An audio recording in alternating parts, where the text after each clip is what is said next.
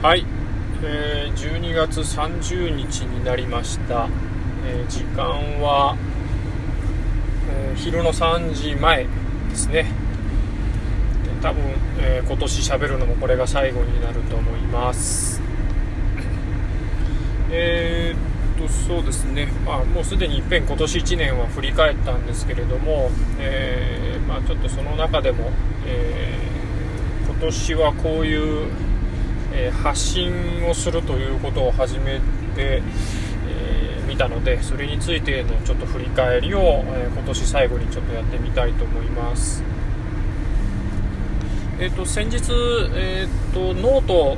ですね、えまあ、ブログみたいなところでも、えー少し書いたんですけれども、えーまあ、発信してみたことでいろんな、えー気づきを得ることができました。まあ、今までそれまではずっとあのコンテンツを、え受け取る側だったんですけれども、まあ、今年から、えー発信するということを、まあ、書いて、えー皆さんに見てもらうですとか、えーまあ、こういう形で喋って皆さんに聞いてもらうというようなことも、えやってみてますが、まあの受け取る側と、まああのえ発信する側とで、ま、やっぱりあのどうやったんですかね、えー受け取る印象が変わってくるんだなっていうのを、えー感じるようになりました。実際発信すること自体はですねまあいろいろ古典ラジオの、まあ、パーソナリティの方だったりリスナーの方だったりとかからの刺激をいただいて始めたんですけれども、まあそもそも何か伝えたいことがあるということは、まあ、全然なくて。でじゃあなんでやってるのかっていう話になるんですけれども、まあ、あの今まであんまりこう自分で自分のことが、まあ、んまり分かってなかったっていうのがずっと、まあ、人生の経験の中であって、まあ、他人を見てる方がよっぽどなんか分かる感じがするんですね。自分のことはなかなか自分でうまく話せないし伝えられないっていうようなことがあって。でまああのそうですね古典ラジオをできるだけみんな他の人にも知ってほしいっていう思いからツイッターを今年始めたんですけれど、まあ、書いてるうちにちょっとずつ自分の認識についての解像度が上がったっていうようなところがなんか少し感じ取れたのでそれだったら、えー書いたり喋ったりもできるんじゃないかなと思って、まあ、いろんな人からの後押しももらって始めたんですよね。でまああの古典ラジオのパーソナリティの樋口さんがおっしゃるには、まあ、やっぱりこういうのは続けてやらないと意味がないというか続けてやった方がいいよというような、えことをおっしゃっていただいてたので、まあ、僕もよく三日坊主で、えー続かなかったりとかいうようなことが今までの人生の中にほとんどそんなことばっかりだったので、まあ、なんとか続けられるにはどうしたらいいかなっていうふうに考えながら、え始めたんですけれど、まああの毎日とか、えーのノルマにしてしまうというのも一つの手だとは思ったんですけど、まあ、僕はもうノルマにすることでもうそっちのストレスで続かなくなるのが、まあ、今までの経験上、えーまあ、なんとなく見えてましたし、えーま、そういう意味でできるだけストレスフリーというか、まあ、まり縛りのない形で始めたいなっていうことで、え書き始めたりえー喋、り始めました。だからあのテーマも決めず、えー周期も頻度も決めず、まあ、なんかやりたいな書いてみたいなと思えた時に、まあ、できるだけフットワーク軽く書いてみるとかえー喋、ってみるというような形で、えー始めた次第ですね。でまああの基本的に全部もうあのテーマを決めると話すことを書くことがもうジャンルが絞られてくるのが、それもちょっと困るなと思ったのでもう完全にあの、えー独り言というスタンスで始めたんですけれど、まあ、これが結果的になんか良かったなっていうふうに思いました。自分にとってはですね。あのーまあ完全に自分の記録として残すというような形で、えーやってます。でまあただ皆さんが見ようと思ったら見れる聞こうと思ったら聞けるところに、えー置いて、で、えー、やってるっていう形なんですけど、えー、まあ、先日書いたノートがですねちょっと、まあ、いろんなところでいろんなところで、まあ、皆さんに結構幅広く見ていただけてちょっと自分でもびっくりしてるんですけれども、えー、まあ、こうやってあの、まあ、どう言ったんですかねあの、まあ、そこで感じたのはあの、まあ、皆さんに見ていただいたり聞いていただいたりして、まあ、その反響をいただくとですかね自分が、あの感じて表に出したものとえ違う切り口での感想をいろいろいただけるんですよね。反響。で、えーと、それをいただくことがなんかすごくあの、えー、嬉しかったりで自分もハッとしたりしますしであのー、僕が発したものに触れていただいて面白かったとか共感できるっていうようなことのレスポンスをいただけるのも僕もすごくなんかあの嬉しかったんですよね。まあ、なんで、えー、まあ、積極的に見て聞いてっていうつもりはないんですけれど、まあ、あの見てもらった方、え、聞いてもらった方に、まあ、そうやってレスポンスいただくことがこんなに嬉しいんだなっていうのをすごく感じたので、まあ、逆にあの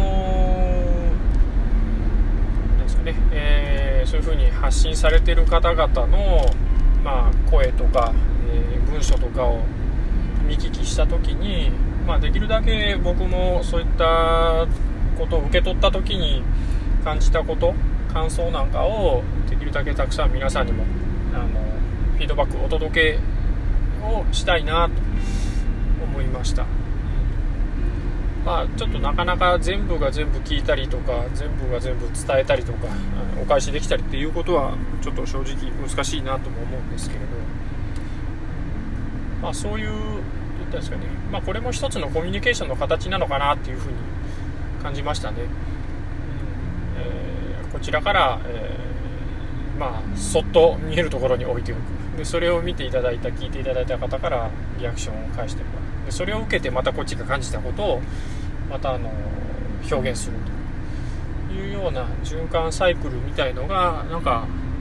うん、生まれるのもすごく面白いんだろうなっていうのを今ちょっと感じています。まああのねえー、同じぐらいのタイミングというか、まあ、もうちょっと皆さんは先輩になるのかな、あのまあ、ポッドキャスト始められたりノート書かれたりとかいうような方々、まあ、特に古典ラジオリスナーの方からそういうのされた方が多かった、まあ、そういった方々にもですね、まあ、感謝の気持ちを込めてそういうような、えー、返事を返していきたいなというふうに思いました。あともう一つ感じたのは、えーと、発信することで自分の解像度がどんどん、えーと、深まってくることとあとはあのその他の方々と、えー、いろんな思い考えを共有できたりブラッシュアップできるっていうところが、うん、すごく感じられたんですよね。あのー、まあ、どうしてもああいう発信って、えー、フリーランスの方だったり経営の方だったりとかがこうあのご自身でされてることの PR の側面が強いんだろうなというふうにちょっと勝手に思い込んでいた節があったんで、まあ、私、まあ、普通のしがないサラリーマンですからあまりそういうことを、